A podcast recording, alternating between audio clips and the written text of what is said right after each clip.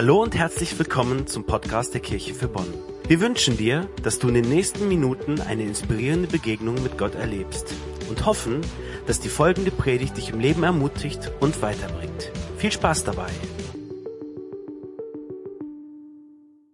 Ich möchte diese Predigt mit einer Einladung starten.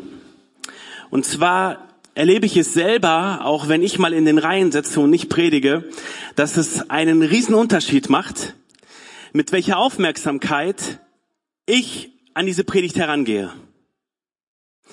Und so lass dir gesagt sein, die Art, wie du die nächsten Minuten zuhörst, haben einen ganz großen Einfluss darauf, wie viel Mehrwert du von dieser Predigt für dich mitnehmen kannst.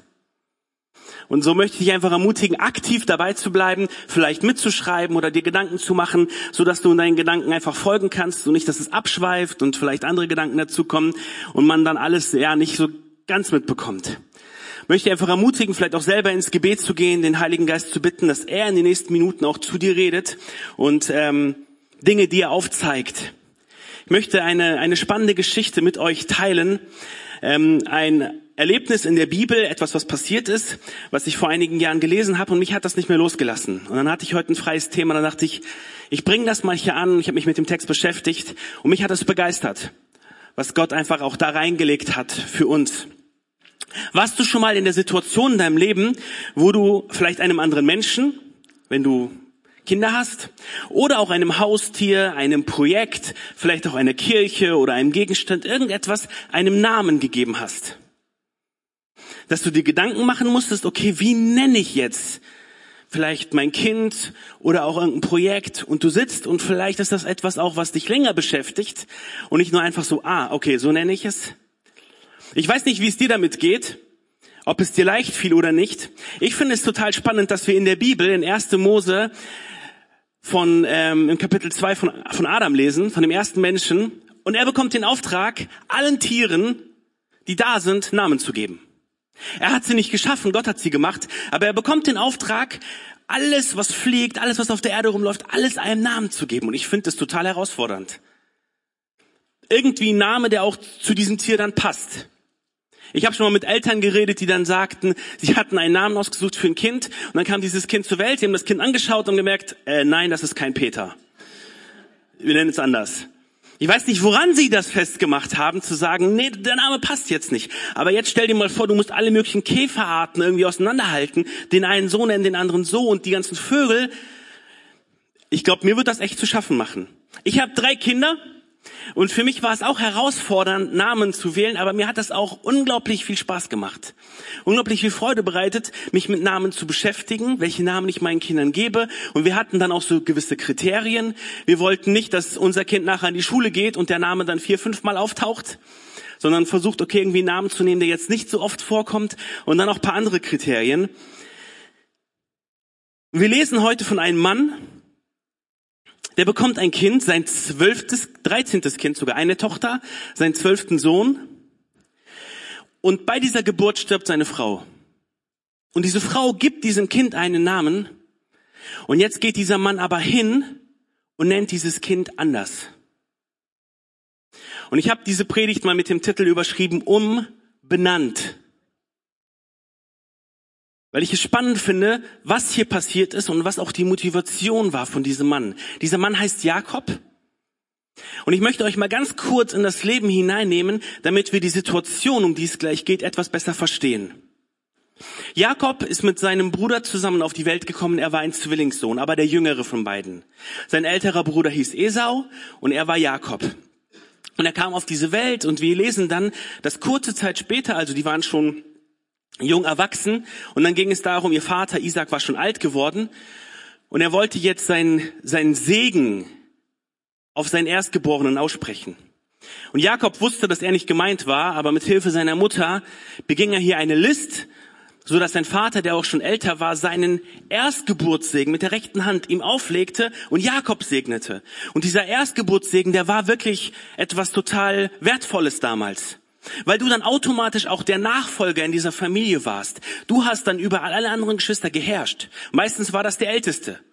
Aber hier ging Jakob und er schlich sich diesen Segen. Kurz vorher, paar Jahre vorher, hat er auch noch das Erbe seines Bruders für sich ja, ich will nicht sagen ausgetrickst. Das war eigentlich von seinem Bruder ziemlich dumm, weil er einfach nur ein Essen gemacht hatte. Sein Bruder kam von einem langen Tag nach Hause, wollte unbedingt dieses Essen haben und Jakob hat ihm gesagt, okay Esau, du bekommst das Essen, wenn du mir dein Erstgeburtsrecht gibst. Quasi das Erbe. Und er hat ihm dann einfach abgedrückt. Für eine kleine Linsensuppe. Und Esau will ihn, nachdem er sich auch diesen Segen erschlichen hat, töten. Und Jakob haut ab von seiner Familie. Und er läuft dann durch die Gegend, durch die Wüste und er kommt irgendwann zu einer Familie von Laban. Das sind Fernverwandte von ihm. Und er lernt dort die Tochter von Laban kennen, Rahel. Und er verliebt sich in sie.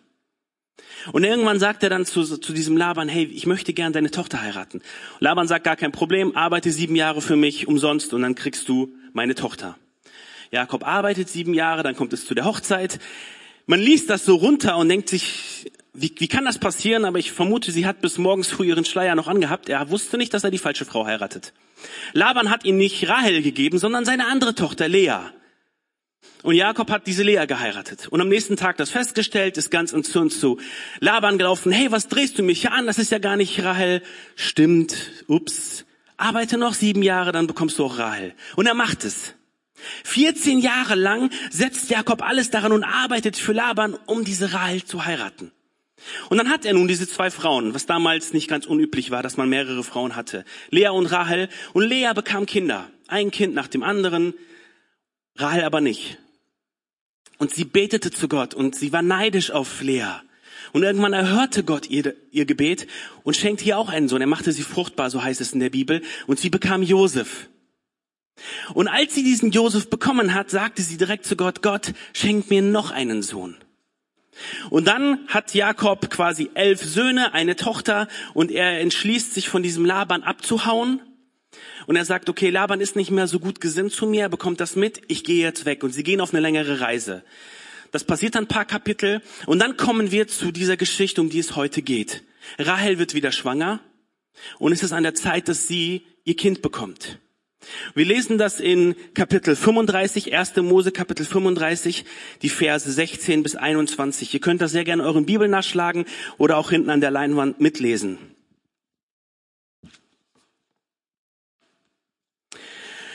Und sie, damit ist die gesamte Familie von Jakob gemeint, mit seinen Kindern und seinen äh, Sklaven und so weiter, sie brachen auf von Bethel. Und als es noch eine Strecke Weges war bis Ephrata, da gebar Rahel. Und es kam sie hart an über der Geburt. Da ihr aber die Geburt so schwer wurde, sprachen die Hebammen zu ihr, fürchte dich nicht, denn auch dieses Mal wirst du einen Sohn haben. Als ihr aber das Leben entwich und sie sterben musste, nannte sie ihn Benoni. Aber sein Vater nannte ihn Benjamin. So starb Rahel und wurde begraben an dem Wege nach Ephrata, das nun Bethlehem heißt.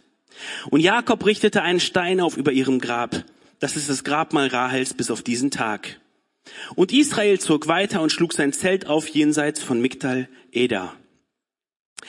Also wir lesen direkt in den ersten beiden Versen, dass es hier zu einer Geburt kommt. Rahel bekommt ein Kind unterwegs.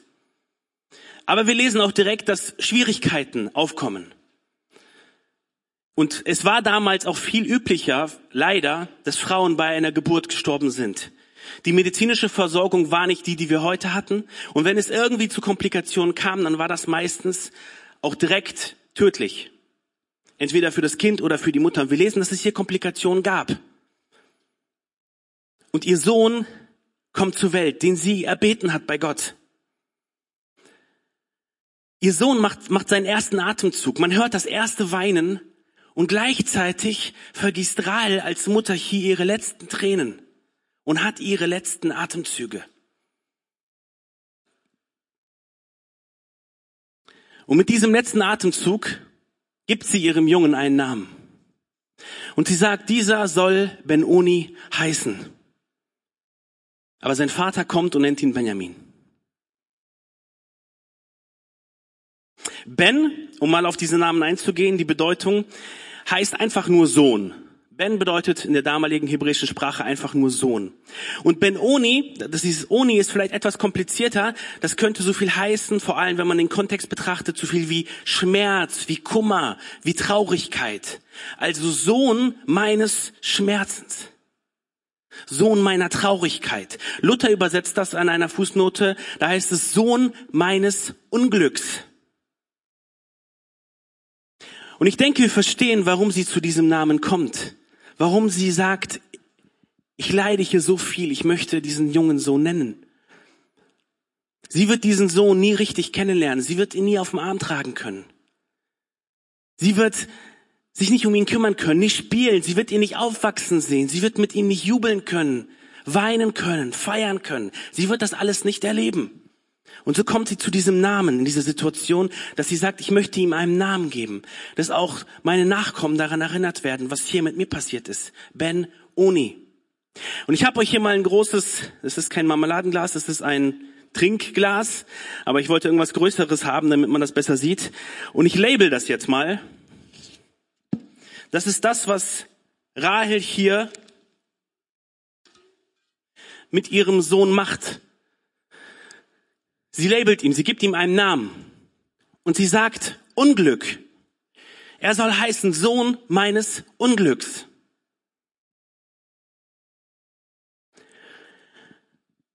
So wie wir den Text hier lesen, war Jakob wahrscheinlich direkt bei der Geburt nicht dabei, sondern wahrscheinlich waren die Frauen unter sich. Die Magd war dabei, die auch mit ihr gesprochen hat. Und ich kann mir richtig vorstellen, dass diese Magd nachher zu, zu Jakob kommt. Und ich, wahrscheinlich war es auch nicht sehr üblich, dass sie ihn anspricht als Magd, weil sie wahrscheinlich nur mit Rahel zu tun hatte und ihre persönliche Magd war. Aber sie kommt dann wahrscheinlich sehr leise zu Jakob. Jakob unterhält sich mit seinen Männern, hat vielleicht gerade mitbekommen, dass seine geliebte Frau gestorben ist, trauert vielleicht und sie mischt sich da vorsichtig rein und sagt, hm, noch eine Sache. Ich habe kurz vor dem Tod mit Rahel gesprochen und sie hatte einen letzten Wunsch. Man soll dieses Kind Ben-Oni nennen. Und Jakob hört sich das an und sagt, ich glaube nicht, dass wir das machen. Wie kommt er darauf? Seiner verstorbenen Frau ihren letzten Willen abzuschlagen, es nicht zu machen. Ich bin mir ziemlich sicher, dass Jakob hier auch getrauert hat, weil er seine große Liebe, für die er so viel investiert hat, die er einfach liebte von Herzen, er hat seine Frau an dieser Stelle verloren. Aber Jakob lehnt es ab, diese Situation, diese Traurigkeit auf dieses Kind zu übertragen. Und es steht auch nicht da, wie viel Zeit vergangen ist. Es wird uns in einem Vers, in einem Rutsch genannt. Sie hat diesen Wunsch, aber Jakob nennt ihn anders. Kann sein, dass es nur ein paar Augenblicke waren und Jakob kurz innegegangen ist und gesagt hat, nein, das werden wir nicht machen. Es kann aber auch sein, dass da vielleicht paar Tage verstrichen sind. Fakt ist, dass er seinen jüngsten Sohn Benjamin nennt. Und auch in Benjamin haben wir wieder dieses Ben, das bedeutet Sohn. Und Yamin bedeutet so viel wie Sohn des Glücks. Sohn des Segens. Also was er hier macht ist, er sagt, ja, meine Frau möchte dieses Kind Sohn des Unglücks nennen, aber ich möchte das nicht. Ich benenne es um.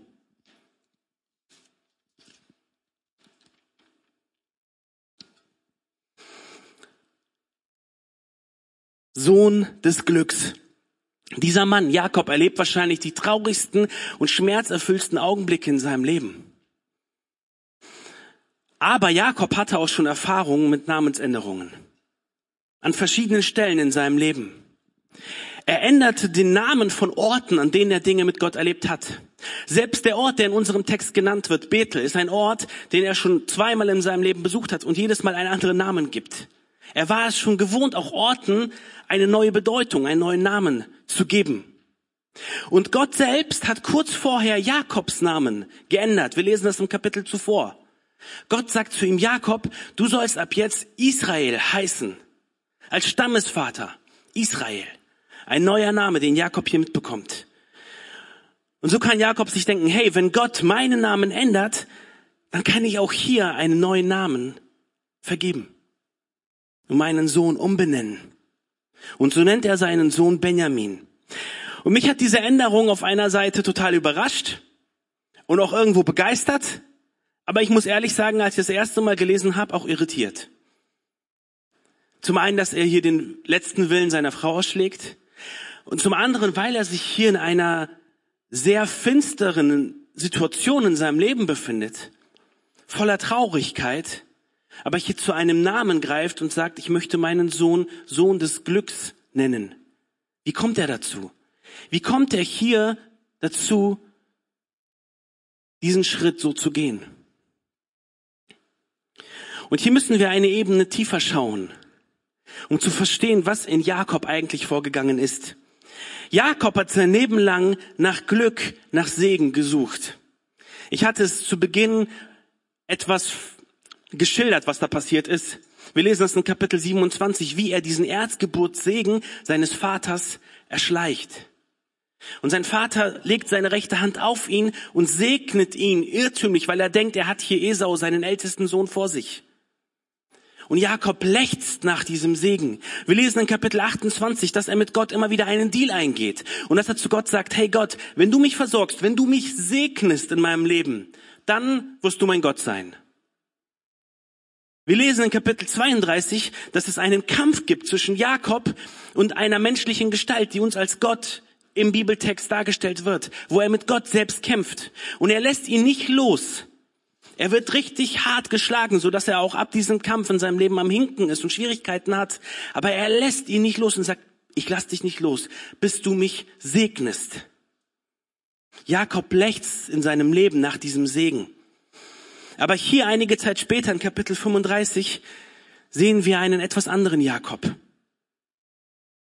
Vor dem Tod Rahels baut er einen Altar für Gott an dieser Stelle auf.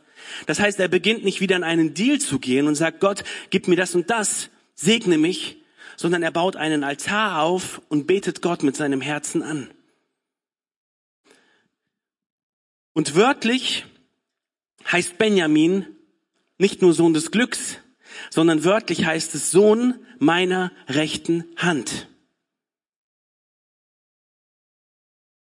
In seinem ganzen Leben wollte Jakob den Segen dieser rechten Hand auch von seinem Vater und von Gott bekommen.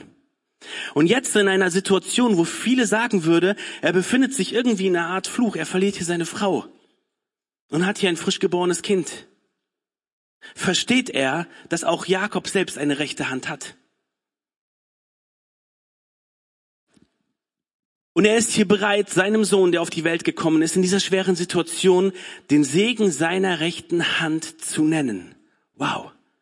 Und das hat mich ergriffen. Wie Jakob hier seine Herzenshaltung verändert. Und er sagt, hey, wir ändern diesen Namen. Nennt ihn Benjamin, nennt ihn Segen, nennt ihn Glück, nennt ihn Freude. Und es ist in deinem Leben vielleicht auch an der Zeit, deine rechte Hand zu benutzen und andere Menschen zu segnen. Vielleicht hast du viel Zeit damit verbracht, auf den Segen zu warten. Aber Gott wartet auf dich, ein Segen für andere zu sein. Und du entscheidest dich für Glück, für Erfüllung, für Segen, weil diese Quelle, dieser Segen in Gott liegt und du dadurch ein Träger dieses Segens für andere Menschen sein kannst. Ein Switch, etwas, was Jakob in seinem Herzen erlebt. Ich kann andere Menschen segnen. Und ich werde jetzt nicht nur nach Segen suchen und immer wieder einfordern, sondern ich möchte diesen Segen, den Gott gibt, an andere Menschen weitergeben. Wisst ihr, die Väter im Alten Testament, die hatten das Recht, den Namen zu vergeben. Das hört sich immer sehr hart an. Ne? Die Frau hat die ganze Arbeit, dann kommt das Kind zur Welt, aber der Vater, so war es damals auf jeden Fall, hat immer entschieden, wie dieses Kind heißen soll. Vielleicht ist es in deinem Leben ähnlich, dass Menschen um dich herum Namen für dich finden wollen.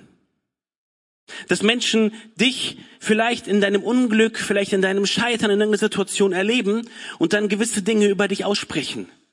Und sie legen Namen auf dich wie hoffnungslos, unwürdig, Verlierer.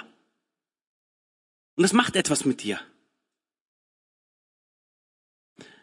Aber nur der himmlische Vater entscheidet, wie du heißen sollst. Dein Schöpfer hat das Recht, dir einen Namen zu geben. Und er vergibt diesen. Aber er vergibt diesen Namen nicht nach dem, was du irgendwie tust oder nicht tust. Nach dem, was du schaffst, wie erfolgreich du bist. Sondern das sind ganz andere Kriterien. Wir lesen in 1. Johannes 3, Vers 1, da schreibt Johannes, seht, welch eine Liebe hat uns der Vater erwiesen, dass wir Gottes Kinder heißen sollen. Und wir sind es auch. Und das Kriterium, um was es hier geht, ist Glaube. Jesus ist auf diese Welt gekommen und er ist gestorben und wieder auferstanden für dich, für mich, für unsere Schuld, für all das, was uns von Gott trennt.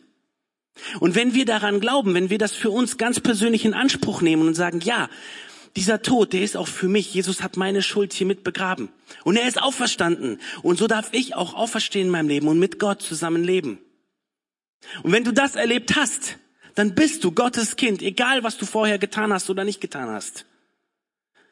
Und wir lesen in Römer 8, dass Paulus schreibt, dass wenn du zu Gott gehörst, wenn Jesus dann, wenn der Heilige Geist in dir wohnt, dass keine Verdammnis mehr über dich ausgesprochen werden kann, weil du Gottes Kind bist. Jesus wohnt in uns und wenn Gott uns ansieht als Kinder Gottes, dann sieht er uns durch Jesus an und uns ist vergeben. Wir gehören zu ihm.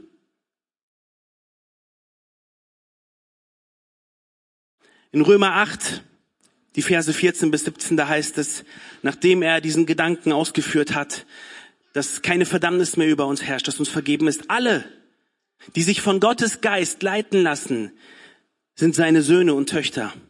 Denn der Geist, den ihr empfangen habt, macht euch nicht zu Sklaven, so dass ihr von neuem in Angst und Furcht leben müsst. Er hat euch zu Söhnen und Töchtern gemacht. Und durch ihn rufen wir, wenn wir beten, aber Vater. Ja, der Geist bezeugt es uns in unserem Innersten, dass wir Gottes Kinder sind. Wenn wir aber Kinder sind, sind wir auch Erben, Erben Gottes und Miterben mit Christus. Dazu gehört allerdings, dass wir jetzt mit ihm leiden. Dann werden wir auch in seiner Herrlichkeit teilhaben. Und auch im Leid, auch in diesen traurigen Situationen, gehörst du zu Gott und bist Kind Gottes. Ich möchte dieses Bild hier nicht zu überstrapazieren. Aber als ich das gelesen habe und mich auch mit diesem kleinen Exkurs auseinandergesetzt habe, dass Gott uns einen Namen gibt, dass wir Kinder Gottes sind, dann macht das was mit uns. Und so möchte ich hier nochmal diesen Label, den Gott uns gibt, hier drauf machen, dass du, wenn du an Gott glaubst, Kind Gottes bist, zu Gott gehörst und dich daran festhalten darfst. Und Gott schaut mich persönlich in meinem Leben an und oft erlebe ich das, dass, dass ich ein Wrack bin, dass ich eigentlich total viele Fehler gemacht habe und es nicht verdient habe, was Gott mir hier schenkt. Aber Gott schaut mich an und durch meinen Glauben, den ich habe, dass ich mit Jesus lebe, bin ich vor ihm gerecht und ich bin ein Kind Gottes. Schau nicht auf das Label, auf die Namen, die dir irgendwelche andere Menschen andrehen wollen, sondern schau auf deinen himmlischen Vater, so wie er dich nennt. Und aus dieser Identität heraus, dass Gott in dir lebt, dass du sein Kind bist,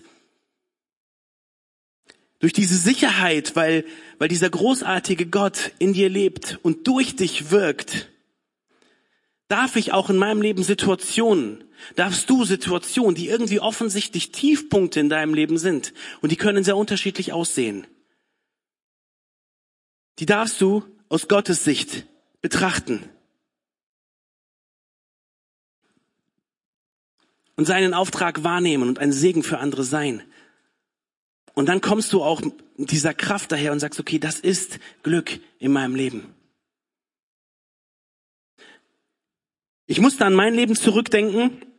Und es gibt eine Zeit, ähm, das sind ungefähr ein Jahr, ähm, da muss ich auch immer erklären, äh, wenn ich bei irgendwelchen Bewerbungen bin, warum dieses Jahr so abgelaufen ist. Ich habe ein Studium angefangen und ist abgebrochen. Ist an sich keine große Sache, aber jeder, der das hört, denkt zuerst, okay, du hast da einen Fehler gemacht. Du hast da etwas angefangen, das war da nichts für dich und dann hast du es nach dem zweiten Semester abgebrochen. Und auf dem Lebenslauf sieht es auch genauso aus wie ein Fehler. Wenn ich aber jetzt zurückgucke auf diese Zeit, dann war das, waren das die Monate, diese sechs, sieben, acht Monate vor meiner Hochzeit. Und meine Frau ging auf dieselbe Uni. Nicht, wir haben nicht das gleiche studiert, aber wir haben viel mehr Zeit zusammen verbracht. Wir sind zusammen hingefahren, zusammen oft zurückgefahren, hatten viel mehr Gespräche. Und ich muss sagen, dass mich diese Zeit richtig gut auf meine Ehe vorbereitet hat. Und ich darf heute dankbar auf diese Zeit zurückblicken, auch wenn sie offensichtlich für viele irgendwo ein, ein Fehltritt war. kann ich aber sagen, nein. Ich habe Gott in dieser Zeit erlebt. Ich bin in meiner Beziehung zu meiner Frau gewachsen und es hat uns richtig gut vorbereitet, auch für unsere Ehe danach.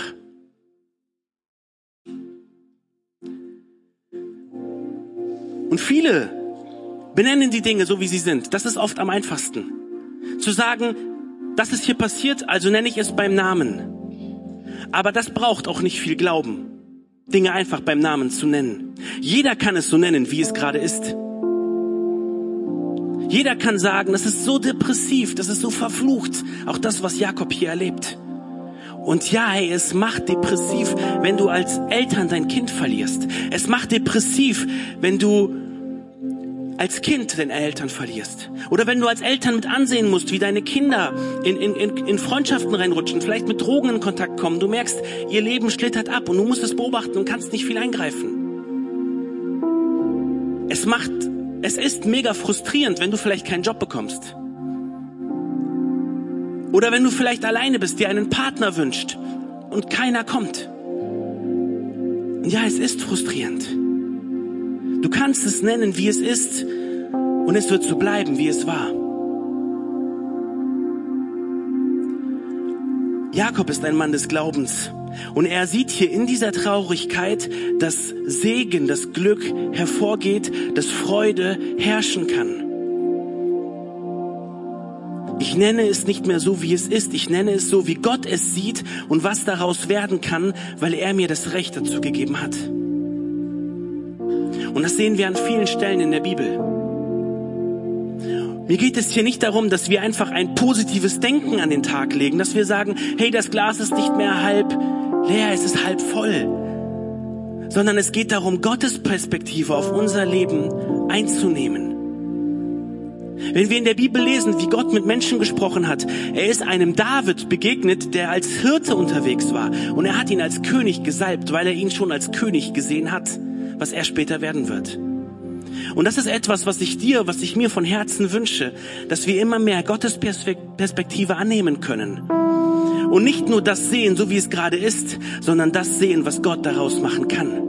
Und die Dinge dann auch so benennen. Nenn es Freude, nenn es Frieden, nenn es Hoffnung, nenn es Vergebung. Wir bekommen einen neuen Namen. Wir ändern die Namen von Situationen, von Menschen. Du hast nicht die Wahl, dir auszusuchen, was in dein Leben hineinkommt. Aber du bekommst von Gott das Recht, es umzubenennen. Das macht was mit dir, das macht was mit deiner Haltung und im Endeffekt auch mit deinem Leben. Rahel ist gestorben und sie kommt auch nicht mehr zurück. Das war Fakt. Damit musste Jakob sich abfinden. Aber Jakob kann diesen Namen dieses Jungen ändern und sein Fokus ist nach vorne gerichtet. Ich darf die Band für das letzte Lied nach vorne bitten. Sie wird uns gleich in das letzte Lied anleiten. Und ich möchte gerne mit, mit einem Gedanken abschließen. Und zwar sind das die ersten vier Worte aus Vers 21. Und in 1. Mose 35, Kapitel 21 heißt es in den ersten vier Worten, und Israel zog weiter. Das Bemerkenswerte ist, dass die ganze Zeit von Jakob die Rede ist. Ein Kapitel vorher erfahren wir, dass Jakob einen neuen Namen bekommt, dass er jetzt Israel heißt. Ist aber auch hier in diesem Abschnitt komplett von Jakob die Rede ist, aber ab Vers 21 und Israel zog weiter. In Vers 20 trauert Jakob. Er setzt eine Säule für Rahel. Er verarbeitet das, was er hier gerade erlebt hat. Diese Trauer, diese Zerrissenheit. Aber wir lesen direkt ein Vers weiter, Vers 21. Und Israel zog weiter. Jakob, es ist für dich an der Zeit, als Kind Gottes weiterzugehen. Du hast hier deine geliebte Frau verloren. Aber du hast Lea, du hast mit Benjamin jetzt noch zwölf Söhne und eine Tochter. Bleibe mit deinem Fokus nicht auf deinem Verlust. Schau auf das, was Gott dir gibt. Und geh mutig weiter. Und ich möchte dich einladen. Wir werden gleich ein Lied hören. Ihr könnt dieses Lied gerne aktiv mitsingen. Aber ich möchte dich ermutigen, während diesem Lied mit Gott ins Gespräch zu kommen. Wofür brauchst du in deinem Leben Mut, eine neue Perspektive einzunehmen? sodass du Situationen in deinem Leben umbenennst, sie aus Gottes Sicht siehst und mutig vorangehen kannst. Lasst uns gemeinsam aufstehen. Ich würde gerne für uns beten, dass Gott uns die Augen öffnet, dass er uns den Mut schenkt, seine Perspektive einzunehmen. Und so, dass wir diesen, diesen Weg, dieses Leben mit Gott gemeinsam angehen können und erleben können, was es heißt, aus seiner Perspektive unser Leben zu gestalten. Jesus, ich danke dir, dass du hier bist. Ich danke dir, dass du uns als deine Kinder teuer erkauft hast und dass wir mit dir leben dürfen. Und ich danke dir für diese vielen Geschichten in deinem Wort, die uns inspirieren, die uns auf Dinge aufmerksam machen. Und wenn Menschen jetzt gerade in den letzten Minuten ganz konkret Situationen in ihrem Leben erkannt haben, die sie runterziehen, die sie feststehen bleiben lassen, möchte ich dich bitten, dass du ihnen deine Sicht darauf schenkst. Dass du ihnen den Mut gibst, dass sie diese Situationen umbenennen und mit deiner Kraft, mit deinem Mut in ihrem Leben vorangehen. Und genauso wie Jakob sich dafür entscheiden, Segen für andere zu sein, Glück für andere zu sein, dein Reich auf dieser Welt zu bauen. Danke, dass wir dich haben dürfen und dass du ein Gott bist, der uns das gibt, was wir wirklich brauchen. Und so lass uns das annehmen und lass uns mutig diesen Weg mit dir gehen. Amen.